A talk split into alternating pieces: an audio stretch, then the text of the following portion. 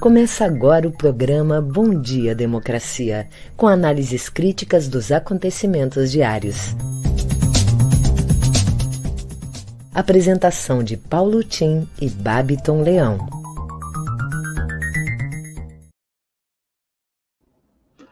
Bom dia, democracia. Bom dia, democratas de todos os quadrantes do Brasil. Bom dia, companheiros que nos acompanham na nossa programação diária, caros colegas de trabalho e convidados de hoje. São oito horas e um minuto em Brasília e o nosso programa está começando.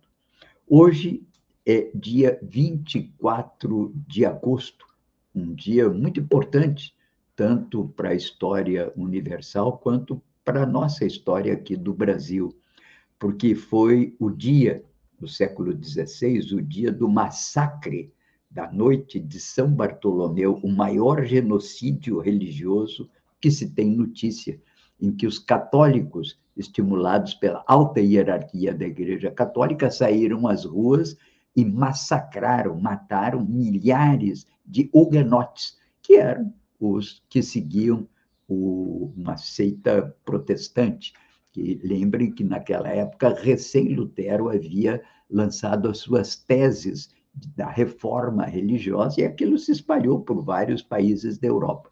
Nos países da Península Ibérica e França, esse movimento foi fortemente repelido e teve nessa noite de São Bartolomeu uma peça trágica, absolutamente sangrenta. Muitos desses protestantes saíram, inclusive foram para a Alemanha, foram para os Países Baixos, e isso vai dar origem, mais tarde, a uma continuidade dessa intolerância religiosa, que era uma coisa que vinha ainda da Idade Média, e com essa intolerância religiosa desemboca na Guerra dos 30 Anos, de 1618 a 38. Outra carnificina, a população de origem germânica parece que foi reduzida pela metade nessa guerra. E a razão era intolerância religiosa.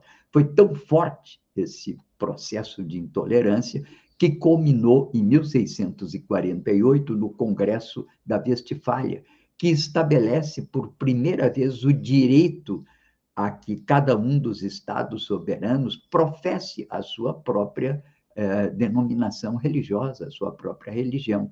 E isso é um marco na história dos estados modernos. E é também um marco para o fim da intolerância religiosa no mundo ocidental. Sabemos que ela persiste no Oriente, no Oriente Médio, principalmente no Oriente Médio. Mas aqui no mundo ocidental foi quando encerrou-se. Mais tarde, já no final do século XVII e XVIII, tem origem várias concepções e que levam à separação do Estado da Igreja. E isso, aliás, foi assumido aqui no Brasil como um dos primeiros decretos do Marechal Deodoro da Fonseca ao criar a República, foi separar o Estado da Igreja. E nós nos tornamos, no Brasil, no século XX, um país laico, e assim confirmou a Constituição de 1978. Por isso é de estranhar que tenhamos retornado a um tempo em que já isso estava superado, que é de intolerância religiosa. Bem, e de fazer da religião e da fé uma plataforma de interesse político eleitoral. Bom, o outro assunto, e não preciso dizer da importância dele, foi a morte o suicídio em 24 de agosto de 1954 de Getúlio Vargas. O seu programa de governo havia enfatizado a defesa de interesses nacionais e o avanço dos interesses populares, sobretudo depois do aumento do salário mínimo em 100% naqueles anos, naquele ano. Tudo isso levou uma verdadeira campanha odiosa contra o seu governo, que ele não consegue resistir e prefere a morte deixa a famosa carta testamento, que durante muito tempo estava ali, inclusive aposta sobre uma pedra, uma lápide, uma pedra na Praça da Alfândega. Não sei se ainda continua, realmente não tenho ido a Porto Alegre, mas era quase que um roteiro turístico a leitura da Carta Testamento de Vargas na Praça da Alfândega. Eu testemunhei o fato, tinha 10 anos de idade, vivia em Santa Maria e acompanhei, inclusive, aquela agitação popular que tomou conta da cidade de Porto Alegre. A turba invadiu, inclusive, os diários associados, que ficavam em cima do viaduto. Eu ainda pude ver durante muito tempo os escombros do que eram os diários associados, que, a partir daí, com a Rádio Farroupilha, foi ali para 7 de setembro, Siqueira Campos. Bem, vamos ficando por aqui e vamos ver o que, que o Babiton nos traz de manchetes locais. Bom dia, Babiton, é contigo.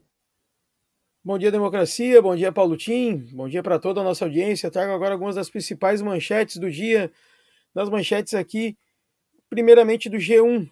Ciro diz que pode reavaliar o discurso contra adversários e propõe plebiscitos. Aras diz que não foi intimado sobre operação contra bolsonaristas. Moraes rebate. Na Folha de São Paulo, operação com aval do STF contra bolsonaristas é vista com, é vista com ressalvas por advogados. Ciro critica polarização odienta e volta a comparar PT e Bolsonaro em entrevista ao Jornal Nacional. Ordem controversa do STF contra bolsonaristas acirra clima entre poderes. No Estadão, grupo de empresários sofre debandada após divulgação de mensagens golpistas. Moraes convoca a reunião com comandantes da PM para discutir segurança nas eleições. Vice de Lula, Alckmin promete, se eleito, recriar Ministério da Cultura. Na CNN Brasil, Moraes sinaliza militares acatar mudanças em testes de integridade das urnas. Moraes nega pedido para pronunciamento do ministro da Saúde em cadeia de rádio e TV. Ministro do STF pede que MPE opine em pedido para impugnar candidatura de Ciro. Jornal Brasil de Fato. Celulares de empresários bolsonaristas investigados pela Polícia Federal mostram troca de mensagens com Aras. Bom, Paulo Tino, nosso Bom Dia Democracia de hoje, vamos receber o cientista político Benedito Tadeu César, que vem hoje fazer uma análise sobre a entrevista do candidato Ciro Gomes ontem no Jornal Nacional. E também o sociólogo, professor universitário e consultor Renato de Oliveira. Vem bater um papo sobre a conjuntura política e econômica. Em seguida eu volto com as notícias locais. Paulo Tinha, é com você.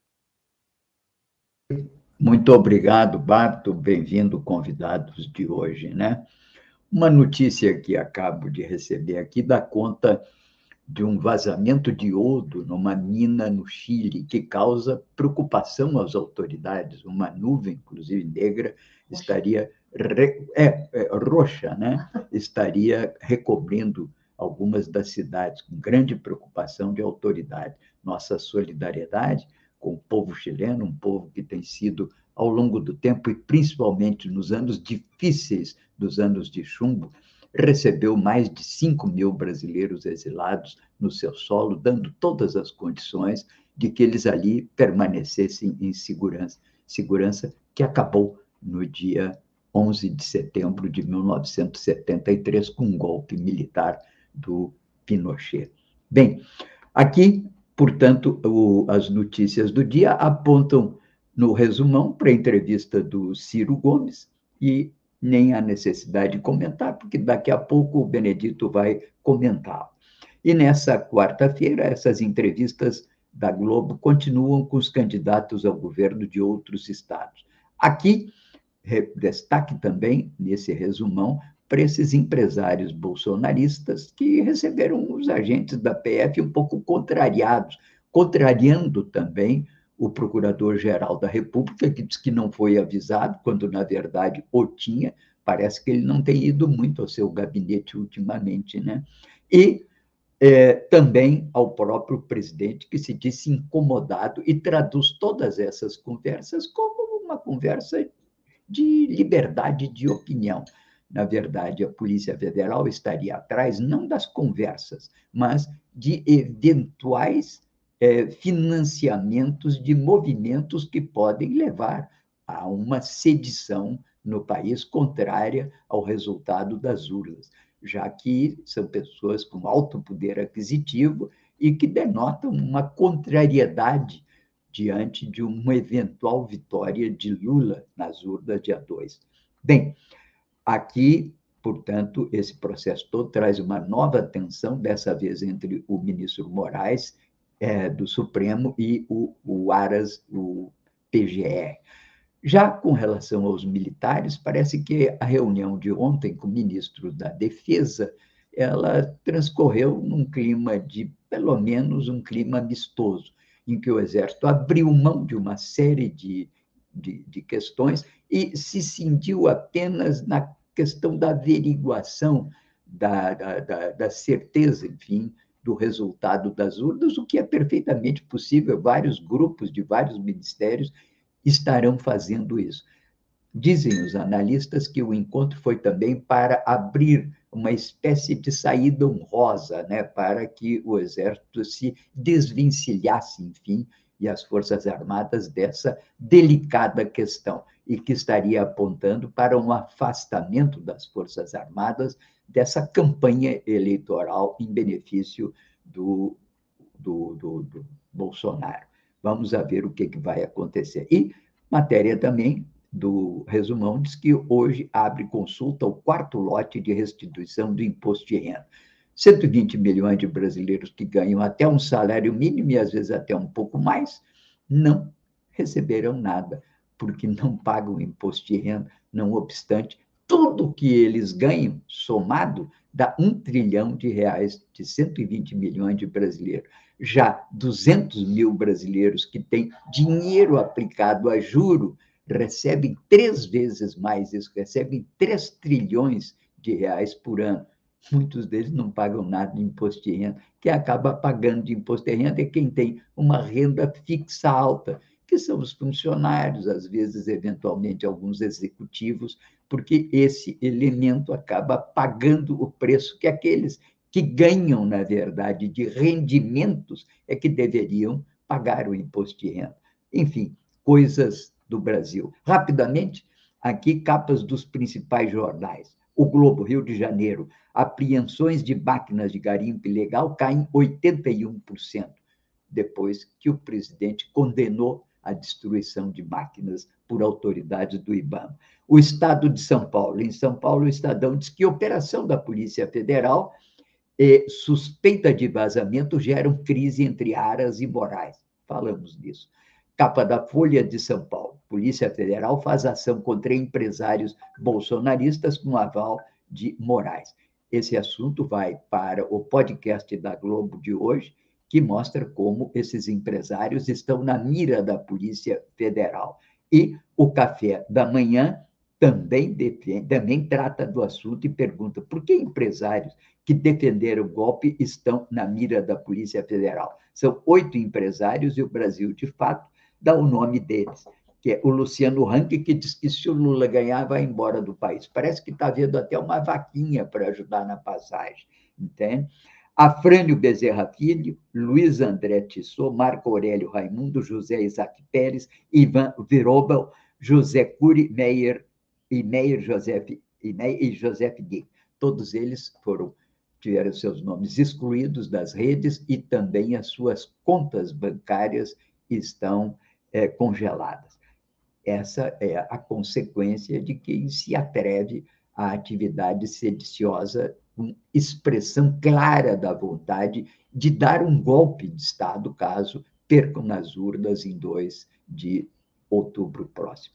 Dura lex, sed lex, dizia meu pai. A lei é dura, mas é a lei. Vamos respeitar a lei da democracia. Bem, vamos ficando por aqui. E vamos às notícias locais com o Babiton. Contigo, Babiton. Vamos lá, Paulo Tim, trazendo as notícias locais aqui do Matinal.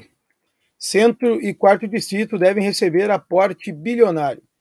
Porto Alegre vai receber um empréstimo de um bilhão de reais para aplicar em obras no centro histórico e no quarto distrito, duas regiões que, sob a atual gestão, ganharam planos urbanísticos próprios. A confirmação foi feita pelo secretário municipal de Planejamento e Assuntos Estratégicos Urbano, Schmidt, durante o menu POA. A ideia é idealizar um montante em obras para aprimorar o convívio nessas regiões, além de potencializar o turismo, aproveitando o fluxo de visitantes que vêm ao estado para visitar Gramado, segundo o secretário. Dentre as obras previstas está também a construção de um centro de eventos e de uma marina pública no trecho 2 da Orla. Empresário gaúcho é alvo de ação da Polícia Federal por manifestação a favor de golpe. O empresário gaúcho Luiz André Tissot, do grupo Sierra Móveis, com sede em Gramado, foi um dos alvos da Polícia Federal durante a operação realizada contra o grupo de empresários que trocavam mensagens defendendo um golpe de Estado no caso de uma eventual derrota de Jair Bolsonaro nas eleições. Além da quebra de sigilos bancários e bloqueio das redes sociais dos envolvidos, foram expedidos 23 mandados de busca contra o grupo em cinco estados diferentes: Rio Grande do Sul, Santa Catarina, São Paulo, Rio de Janeiro e Ceará. Tissot, que já foi adicionado, já foi acionado, perdão, por tentativa de coação eleitoral em 2018, aparece na troca de mensagens defendendo a tese de que o golpe deveria ter ocorrido nos primeiros dias do governo Bolsonaro. Aspas. Teríamos ganhado outros 10 anos a mais, especulou. Ele não se manifestou sobre a ação de ontem. Tribunal de Justiça do Rio Grande do Sul expede quase 90% de MPUs requeridas. Em um momento em que as autoridades de segurança ainda não conseguiram reduzir o número de feminicídios, um levantamento do Conselho Nacional de Justiça apontou que nove entre cada dez pedidos de medidas protetivas são expedidos ligeiramente inferior, a média do Rio Grande do Sul ficou 89,92% de MPUs expedidas e 10,08% de indeferimento dos pedidos. Previstas na Lei Maria da Penha, a medida é importante para aumentar a segurança de mulheres vítimas de violência doméstica, afastando potenciais agressores. Segundo informação do CNJ, os autores das agressões têm perfil definido. 84,4% são homens e a maioria, 33%, tem de 30 a 39 anos. As notícias locais ficam por aqui, em seguida eu retorno com uma dica cultural. É com você, Paulo Tim. Ok, obrigado, Babiton. Bem, destacar aqui, claro, para nós uma data importante, essa do 24 de agosto, pelas consequências né, que trouxe ao Brasil, né, que foi a morte do Vargas. Uma série de livros podem ser consultados sobre vida e obra de Getúlio Vargas, e compro aqui o dever de recomendar o livro Getúlio, do Jureniro Machado da Silva, nosso conterrâneo, que tem uma presença marcante aqui na nossa vida. É uma linguagem romanceada que conta a história do Vargas e é fruto, como diz ele, de três anos de pesquisa e que resultou, enfim, depois de ter lido mais de 154, 150 livros e entrevistado 73 pessoas que, bem ou mal, é, conviveram ou tiveram alguma vivência com Getúlio Vargas. Mas tem a biografia do João Lira Filho e o não menos importante livro do José Augusto Ribeiro, ambos vivos. O José Augusto, um jornalista consagrado, dedicou grande parte da vida e, inclusive, até tenho é, estado em contato com ele, que está para lançar mais um livro dedicado à obra de Vargas. Há também vários filmes, sobretudo um último filme que hoje está rodando pelas redes e é, acho que o, o Curta Brasil vai passar, que é Getúlio, né? Bom, aqui eu trago rapidamente uma reflexão de um velho amigo, o embaixador Adriano Benayon, falecido em, eh, em 2016. Ele foi embaixador e foi eh, doutorado em economia por uma universidade da Alemanha. Muito dedicado à análise da obra de Vargas, ele faz aqui e me mandou certa feita um relato com 42 pontos explicando a importância de Vargas e que eu incluo hoje na nossa newsletter que vocês receberão. Lógico que eu não poderei ler todas elas aqui, é um número muito grande, mas diz ele abrindo, né? Agosto de 54 foi o marco para a destruição do desenvolvimento do país que o presidente Vargas entendia corretamente só ser possível havendo autonomia nacional. Ele conduziu o país na direção do desenvolvimento, o que o tornou alvo é a ser abatido pelo Império Anglo-Americano. Documentos históricos provam ter sido Vargas derrubado duas vezes, em 45 e 54, por intervenções das potências anglo-americanas, Estados Unidos e Reino Unido. Diz ele ainda, ponto 3, isso corresponde à lógica imperial. Era-lhes intolerável o surgimento de uma potência no hemisfério sul e no hemisfério ocidental. Geopolítica pura, diz ele. Na época de Vargas, o Brasil deu um salto imenso em termos do desenvolvimento de é, ciência aplicada, com o Instituto de Matemática, inclusive com centros de física. O Brasil era um dos lugares, foi visitado até pelo Einstein, em que poderia ter avançado muito no campo da física nuclear. O Brasil teve um desenvolvimento tecnológico associado ao crescimento da indústria na época, suportado, que era o modelo getulista, pela forte presença do Estado na, no suporte da tecnologia do desenvolvimento nacional. Bem, aqui, em janeiro de 54, lembra ele que depois da morte de Vargas foram baixadas as instruções 113 e mais medidas que acabaram entregando o Brasil ao controle de cartéis transnacionais com subsídios incríveis. Desde 56, essa política foi aplicada intensivamente por JK e nunca mais revertida. Benayor era um, um vigoroso nacionalista e que defendia a política desenvolvimentista nacional do presidente Vargas. Todo esse período deu origem ao que nós chamamos de nacional desenvolvimentista, que para muitos cientistas políticos acabou se transformando na crítica ao populismo, como que se pelo método através do qual foi implantado o nacional desenvolvimentismo poderia se jogar a criança com a água do banho, se poderia contestar o que se fez em razão de métodos que muitas vezes passaram até por períodos autoritários, passaram por processos eventuais de controle do movimento sindical e que impediram o livre florescimento das liberdades públicas no país. Não obstante, como em outras experiências de avanço da modernização, está num livro importante do Berton Moore Jr., que mostra sobre as origens da ditadura e da democracia no mundo contemporâneo. Nem só a democracia avança no sentido da modernização. Caso da Turquia, o caso do México, vários casos, mesmo os casos do Oriente Médio, como o Egito, como o Iraque e o Irã, demonstram que muitas vezes esse processo de afirmação nacional com a modernização de estruturas produtivas que levam às melhorias de condições de vida da população, passam por momentos autoritários. Bem, essas são reflexões do Benayon que vão aí para vocês para acompanhar, enfim, essa reflexão dele. Vamos então agora às a dica do dia, não é, Babton? Muito obrigado, Babton. Manda brasa. Vamos lá, Paulo Tim, trazendo hoje uma agenda com algumas dicas culturais para a nossa audiência.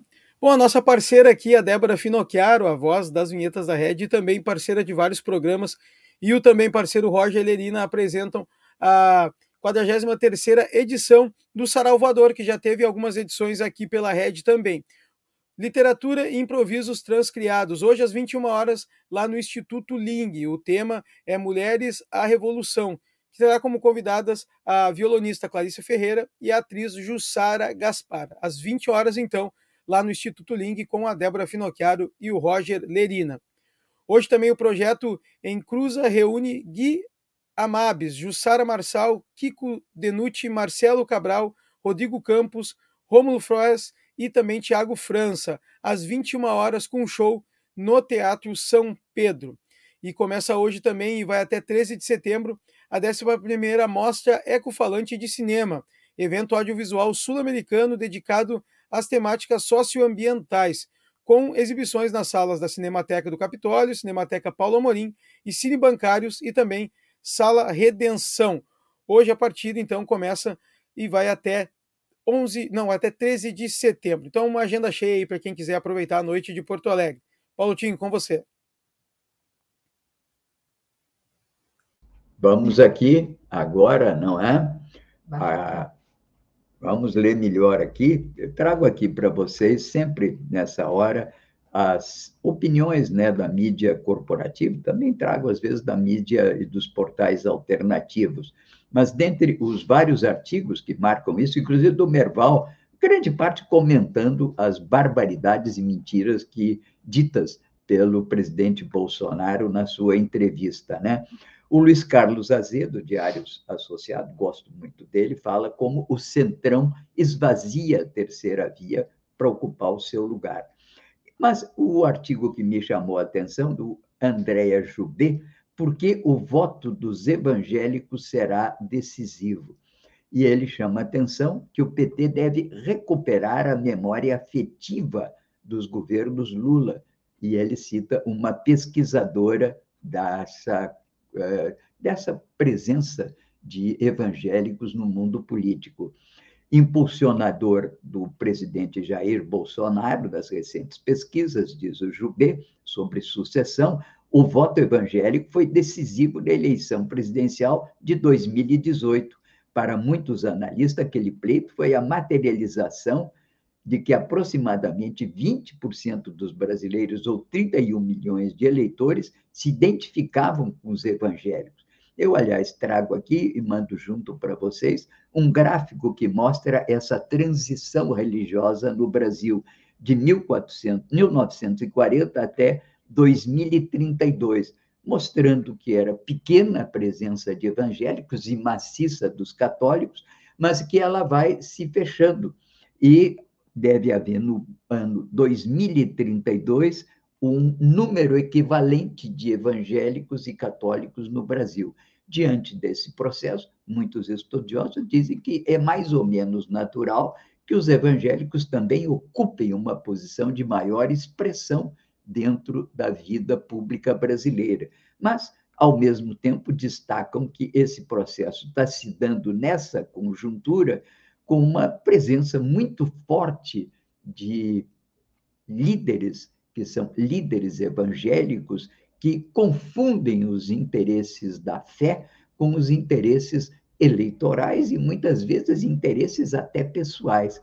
O artigo está muito interessante e mostra que na última pesquisa Datafolha, Bolsonaro ampliou de 10 para 17 pontos percentuais percentuais uhum. a vantagem sobre o Lula entre os evangélicos.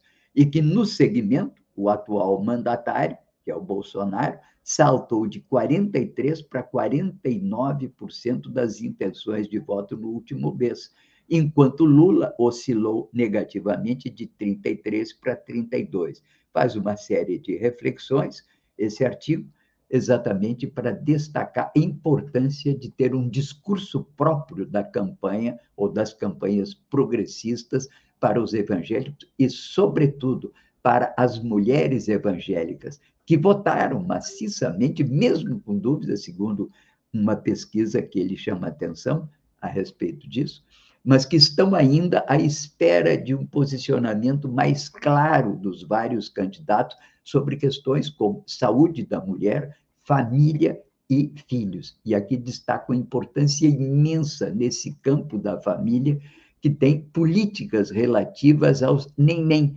jovens adolescentes que aos 13, 14 anos saem da escola em busca de trabalho, porque as famílias são pobres, e sem conseguir trabalho ficam na margem, nem trabalho e nem estão na escola. A necessidade de ter programa específico para esses cerca de 13 milhões de jovens, vejo que é um número imenso, que tem necessidade de apoio público para que consigam terminar os seus estudos, evitando a evasão escolar nesse, nessa matéria. Isso teria um enorme impacto nas mulheres, que são mulheres evangélicas, que têm um número considerável delas no nosso eleitorado e, consequentemente, preocupadas com seus filhos. Bem, Vamos então ao Babiton para o nosso convidado.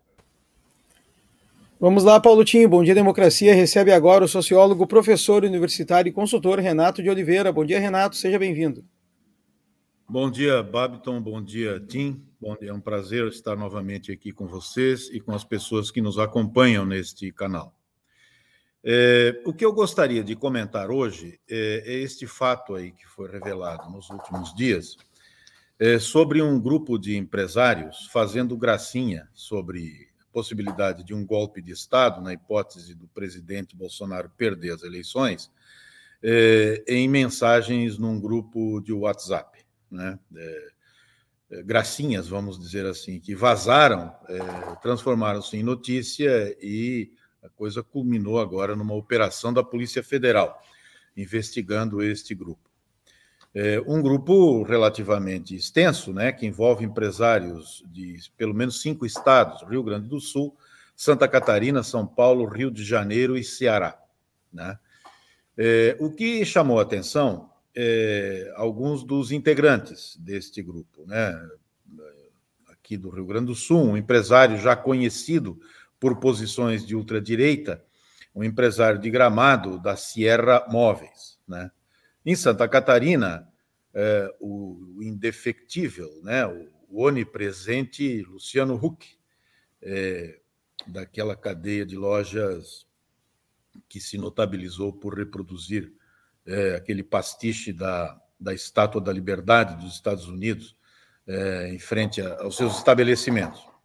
Mas também um, um, o proprietário eh, das da, da, marca de roupas de surf, Mormai, de eh, eh, Garopaba. Isso me chamou a atenção, esse indivíduo, né, que, a, que atende pelo peculiar apelido de Morongo. Né? Eh, pois o Morongo é um médico né, formado pela Universidade Federal do Rio Grande do Sul, ele é gaúcho ele fez parte de uma geração muito típica de estudantes e de uma classe média, sobretudo porto-alegrense, que nos anos 70, período em que ele se formou em medicina, descobriu as praias então paradisíacas do litoral catarinense, né? Garopaba, especialmente, era um pequeno vilarejo de pescadores, um pouco afastado do mundo, que mantinha ainda tradições dos seus antigos colonizadores portugueses, açorianos, né, etc. Muitos jovens aqui de Porto Alegre descobriram Garopaba, é, e Garopaba funcionou assim como uma espécie de pazárgada, né, quer dizer, uma, um, um, um Éden para jovens que eram inconformados, inconformistas e que não se identificavam com uma espécie de modorra da vida na capital gaúcha, naquele período já de estertores da ditadura militar. O Morongo foi um desses, né? Apaixonado por surf, foi a Garopaba, mas lá ele despertou o seu a sua veia empresarial, né? E transformou a sua paixão num empreendimento de absoluto sucesso e um empreendimento inovador que chamou muito a atenção, né? As relações de trabalho na sua empresa eram relações que incorporavam no cotidiano dos seus funcionários a paixão pelo surf. Né? É, é, é, os, os, o, o, todos os empregados tinham, devem ter ainda, autorização para largarem o seu ateliê de trabalho sempre que o mar estivesse bom para se pegar uma onda. Né? Então, assim, toda, toda uma, uma metodologia, toda uma nova, uma prática inovadora em termos de gestão de trabalho, que, como eu disse, chamou a atenção, inclusive, de alguns especialistas, no período, lá pelos anos 80, 90, né? e que parecia ser o fruto realmente de uma cabeça eh, não apenas inconformista, mas de uma cabeça voltada para valores de humanismo, para valores, enfim, eh, que sobrepunham eh, o bem-estar das pessoas aos objetivos rígidos de uma atividade empresarial. Pois, para nossa surpresa, o Morongo é um dos mais ativos palradores dessas, destes grupos golpistas, paragolpistas, politicamente frustrados, que parecem vicejar no meio empresarial brasileiro. Parece, parecem, digamos, ocupar o cotidiano né, e as parcas mentes de muitos destes empresários. Isso parece revelar um dado muito interessante, quer dizer, sobretudo, mais do que qualquer convicção ideológica, me parece, o que esses indivíduos é, é, expressam é um absoluto desprezo pela vida institucional. Né? Há aí uma espécie de hipervalorização é, daquilo que, na atividade empresarial, caracteriza-se pela capacidade de tomar iniciativas contra as circunstâncias. Claro que isto é algo intrínseco, como eu falei, à atividade empresarial, à mentalidade empreendedora. Mas essa capacidade de buscar e de tomar iniciativas contra as circunstâncias, sempre e necessariamente, ela tem que se pautar por certas normas de convívio social, que se expressam nas, nas, nas instituições, nas leis, sejam elas, eh, digamos assim, é, é, em acordo com as nossas vontades individuais ou não, não é? Ora, o que esses empresários parecem demonstrar é, sobretudo, esse desprezo. E isto, obviamente, pode revelar uma tendência social mais profunda, na medida em que nós, no Brasil, temos uma certa precariedade da nossa vida institucional. Né? Nós temos sempre que reconhecer que a nossa sociedade ela nasceu e se organizou muito mais com base em ações impositivas de um Estado autoritário desde sempre, né, e de elites que agem unilateralmente, do que pelo convívio eh, democrático. Né? E, consequentemente, a nossa vida institucional ela está sempre a ser legitimada, a cada período da nossa vida né, da nossa história. E o que esses empresários parecem revelar é que eles não são sensíveis a essa necessidade de um convívio, enfim, é, é, pautado por normas institucionais. São brutos, são selvagens, né? são primários. Agora, a nota que me parece muito importante também, como conclusão deste evento triste, né, é o fato de que a Polícia Federal não dormiu no ponto. Né? Esta ação desencadeada eh, de investigação desses empresários, inclusive do todo-poderoso Luciano Huck, é, é, é algo auspicioso neste momento, não é? é e se nós somarmos a isto, é, é, isto, melhor, a, a, as declarações recentes do presidente Bolsonaro de que respeitará o resultado das eleições, nós podemos talvez vislumbrar é, uma saída é, é, que nos tire desta, deste pesadelo que nós estamos vivendo e possa efetivamente descortinar, abrir possibilidades eh, eh, não só eh, de reconstrução da nossa vida democrática, mas possibilidades para que atitudes como, como deste infeliz grupo de empresários sejam parte do folclore da nossa vida e dos nossos aspectos assim mais primitivos da nossa vida social. É okay. isto, Habiton, agradeço mais uma vez a o nosso convívio e espero que possamos nos encontrar novamente na próxima semana. Um abraço, Babi. Certo, Renato, um abraço, até uma próxima, uma ótima semana. Bom, vou aproveitar agora para trazer aqui o nosso segundo convidado, pois ele tem compromisso daqui a pouco, então vamos aproveitá-lo enquanto está aqui conosco. Cientista político Benedito Tadeu César. Bom dia, Benedito, seja bem-vindo. Bom dia, democracia. Bom dia, Babiton. Bom dia, Titim. Bom dia, ouvintes internautas. Olha, é, se o Bolsonaro foi preparado para o debate de ontem, o Ciro Gomes, é, além de preparado, tomou um Lexotan, alguma coisa assim. Ele conseguiu passar a impressão, a imagem de um sujeito ponderado, equilibrado e com projetos. Na verdade, ele, ele pautou os entrevistadores, né? Em vez de ele ser pautado, ele pautou os entrevistadores. Ele, ele é, se pintou, se apresentou como um sujeito equilibrado, conciliador, né? E é, que vai promover a união nacional. Mas, ao mesmo tempo que ele fazia isso, ele não deixava a toda a resposta de dar estocadas aos seus adversários. Quer dizer, quem quer fazer conciliação é, não pode atacar os outros, né? Mas ele, ele, ele tem uma postura né, muito, muito boa, né? Ele conseguiu ali é, é, é, passar uma imagem de um sujeito, além de tudo que eu já falei, mas de uma pessoa segura, né? que olha para a câmera, que faz é, é, é, quase que corteja a entrevistadora, né? é, se desculpa. Não é? É, agora, tem três coisas né, que são importantes é, numa entrevista e num homem público, que é a postura, né, e ele realmente vendeu a imagem de um bom moço, conciliador e humilde, né, a acessibilidade do discurso e o seu programa. O, o Ciro é, é, conseguiu, em diversos momentos, né, como já disse, pautar e levar a, a, a, as respostas. Ele respondeu o que ele bem entendeu, né? Sempre, para cada pergunta, ele fazia a resposta que, que lhe convinha, e isso que eu disse, ele pautou seus entrevistadores.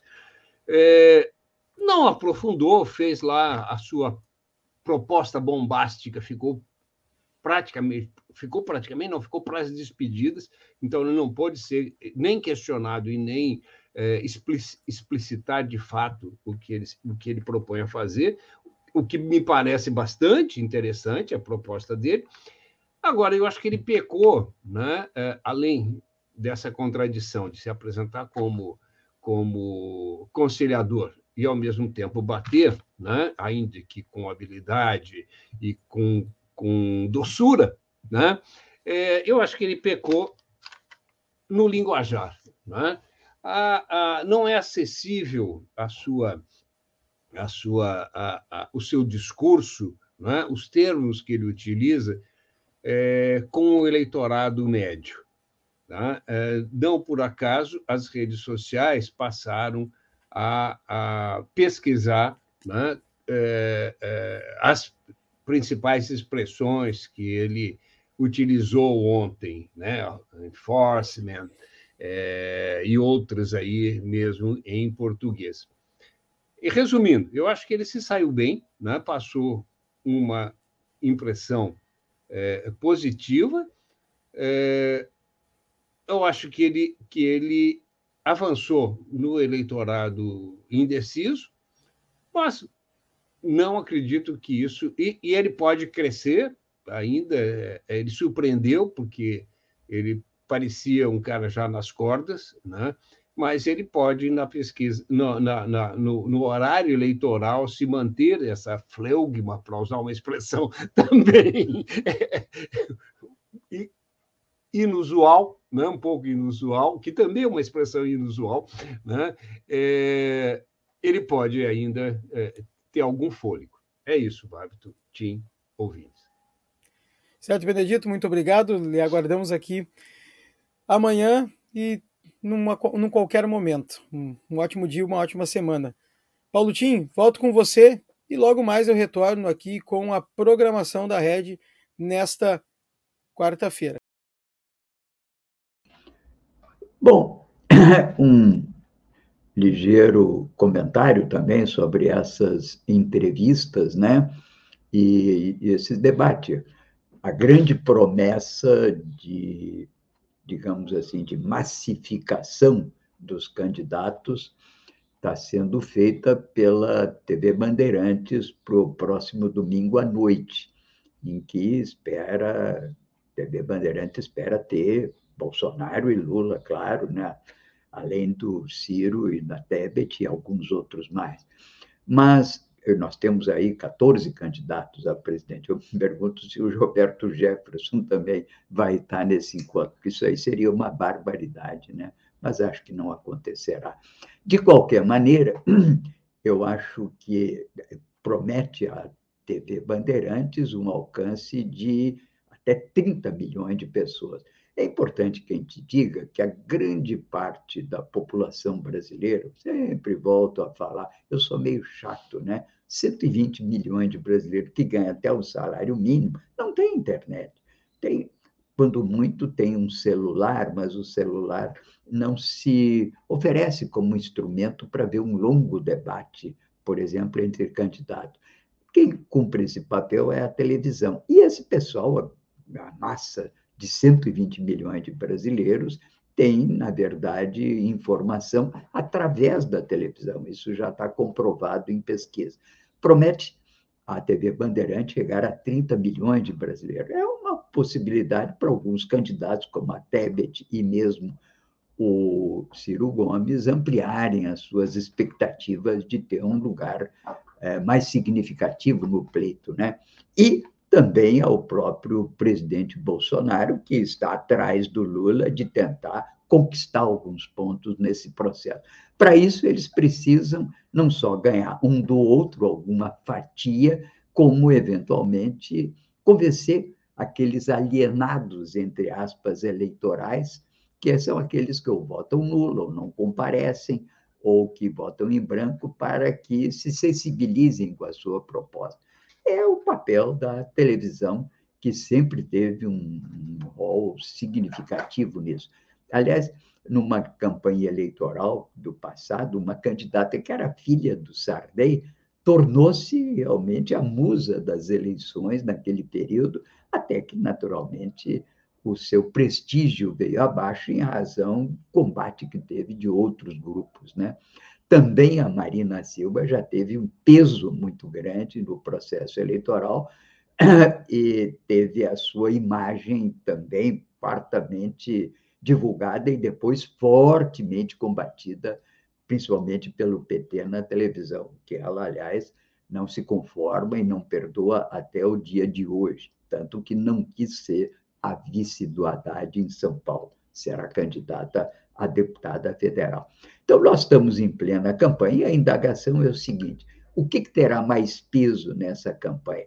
Rádio e televisão, com seus programas já consagrados, e que chegam a um número muito grande de, de, de audiência, de eleitores, ou as redes sociais, que têm, embora tenham um número menor de acessos às, à internet por parte de lares brasileiros, elas circulam permanentemente e acabam entrando em pequenos fragmentos, não com longos debates, e aí entra o papel das fake news, né?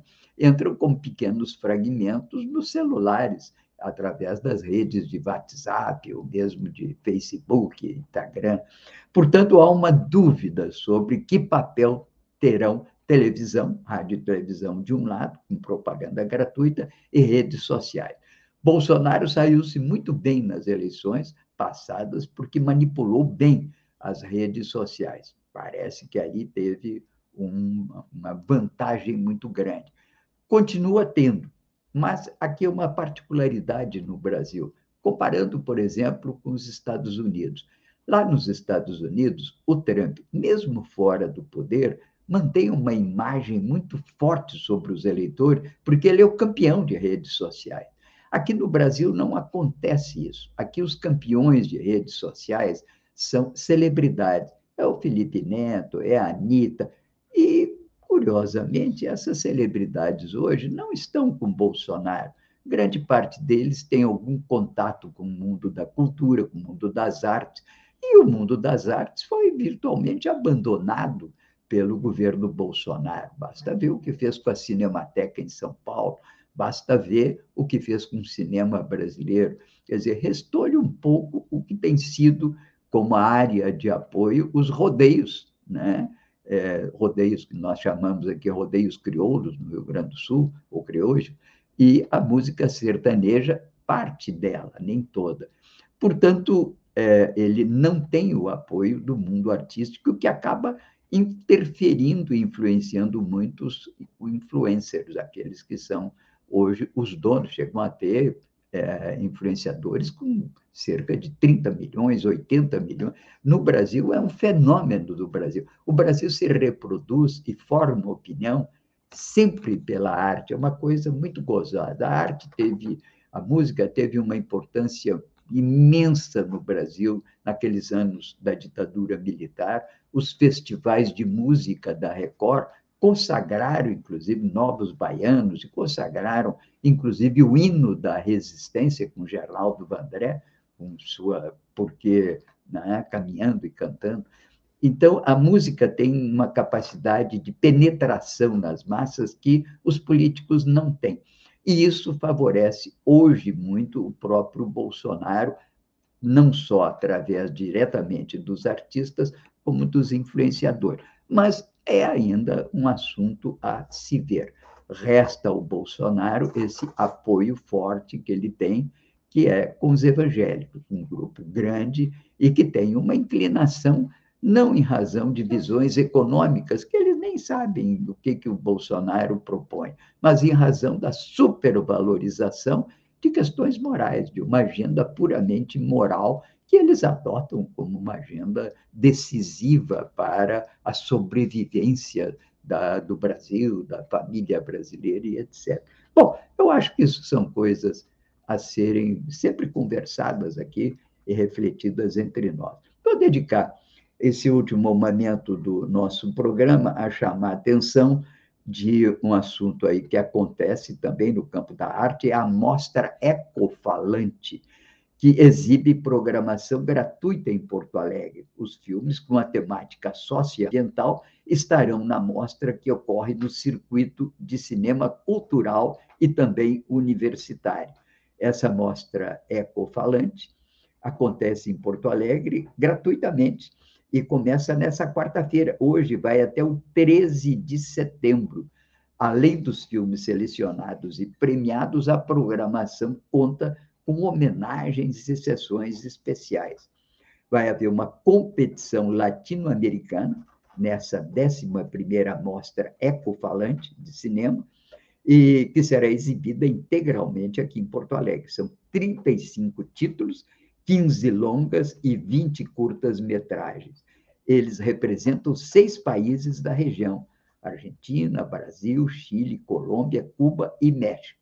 E estão incluídos na lista dos exibidos vencedores da sessão: O Bem Virá, melhor longa-metragem, pelo júri, a opção zero, menção honrosa na categoria longa-metragem, Rolê História dos Rolezinhos, menção honrosa na categoria longa-metragem, Mensageiras da Amazônia, jovens Munduruku, usam drone celular para resistir às inovações, melhor curta-metragem pelo júri, e Terra Nova, menção honrosa na categoria curta-metragem.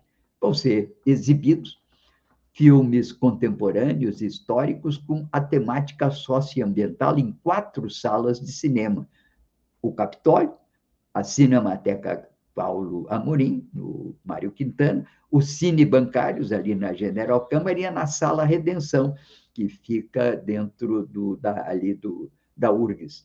Além destas, outras universidades, como PUC Rio Grande do Sul e F Rio Grande do Senac, recebem o evento formando o circuito universitário. Não percam, portanto, uma programação extraordinária que chega a Porto Alegre trazendo essa dimensão ecofalante. É bom destacar aqui que há várias mostras também, vários festivais de cinema ambiental no Brasil. O mais consagrado de todos eles tem sido o de Goiás Velho, lá em Goiás, e que tem trazido cineastas e diretores e produtores do mundo inteiro para essa mostra que se consagrou. Como estando falando em cinema e filmes, é importante que a gente volte à nossa velha questão da economia criativa, né? Pouco se escuta dos candidatos uma proposta para o desenvolvimento de economia criativa. Os economistas, eu posso falar porque sou um deles, né, quase decano. Aqui, meus respeitos ao nosso decano, com quem eu aprendi muito, que é o Cláudio Acurso.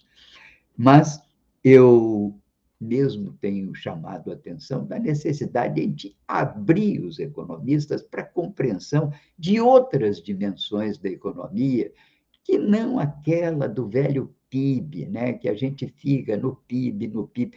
Há no Brasil um mundo subterrâneo de relações econômicas que se expressam como emprego, renda e valores simbólicos que não aparecem no PIB, não estão no PIB.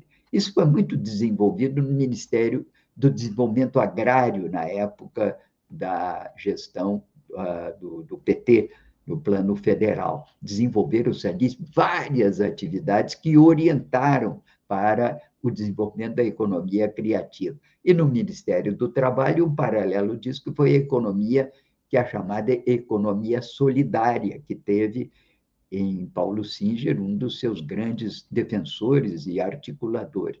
Mas, bem, a economia criativa ela tem um pouco que ver com artistas, com arte, com cultura em geral.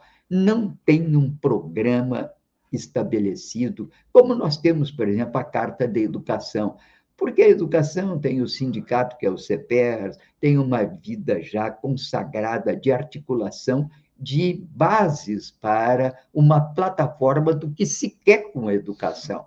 Acho que falta muito, às vezes, nessa plataforma, a área que eu tenho dito muito, que é de apoio para programas que evitem a evasão escolar, sobretudo a evasão no segundo ciclo de jovens nem de 13 a 14 anos até os 20 anos. São 13 milhões de jovens brasileiros que ficam ao Deus dará. Mas, enfim, voltando à economia criativa, não se tem uma plataforma clara, os, os artistas não estão conseguindo. Fica aqui o apelo, quem sabe, o nosso Comitê em Defesa da Democracia consegue, com base em alguns pontos de apoio aqui no Litoral Norte. A Débora me disse que, junto com o Ivan, em, o Ivan é em Cidreira. Cidreira, já tem uma plataforma que mais ou menos define algumas linhas que poderiam ser utilizadas para a formulação de um programa de ação no campo da economia criativa. É o desenvolvimento da cultura como estamos falando em cinema, onde é que estão os programas de incentivo ao audiovisual e ao cinema no Rio Grande do Sul? Onde é que estão, por exemplo, uma rede de polos de cinema de áudio e vídeo, para não falar nas redes de apoio para exibição de filmes e curta. Porto Alegre, aliás, é uma exceção, porque graças, inclusive, a prefeitos, aliás, maior parte deles do PT, tivemos a garantia de sobrevivência desses centros culturais. Ultimamente, até passei aqui na nossa newsletter uma matéria sobre a importância dos centros culturais e das ocupações culturais nesse campo da economia criativa. Economia criativa não é divertimento, não é distração, é emprego e renda. No Brasil, 5 milhões de pessoas vivem, no mínimo 5 milhões, talvez seja o dobro disso se incorporarmos outros campos paralelos ou indiretamente associados à produção e atuação no campo das artes. Bem, fica aqui, portanto, aproveitando esse festival é, ecofalante para mandarmos aqui a nossa mensagem essas campanhas eleitorais que estão ainda em processo de elaboração de programa. Não esqueçam de um programa para o desenvolvimento da economia criativa no Rio Grande do Sul e também para não deixar a oportunidade da economia solidária. Bem, ficamos por aqui hoje. Tivemos muita coisa, grato pela presença entre nós do Renato Oliveira e do Benedito. Obrigado também, Babiton e Débora, pela colaboração aqui para o êxito desse programa. E obrigado, sobretudo, a você, ouvinte, que nos acompanha, está sempre você, internauta, que está aqui junto conosco, prestigiando a rede Estação Democracia. Fiquem conosco. Muito obrigado. Bom dia, democracia, e até amanhã.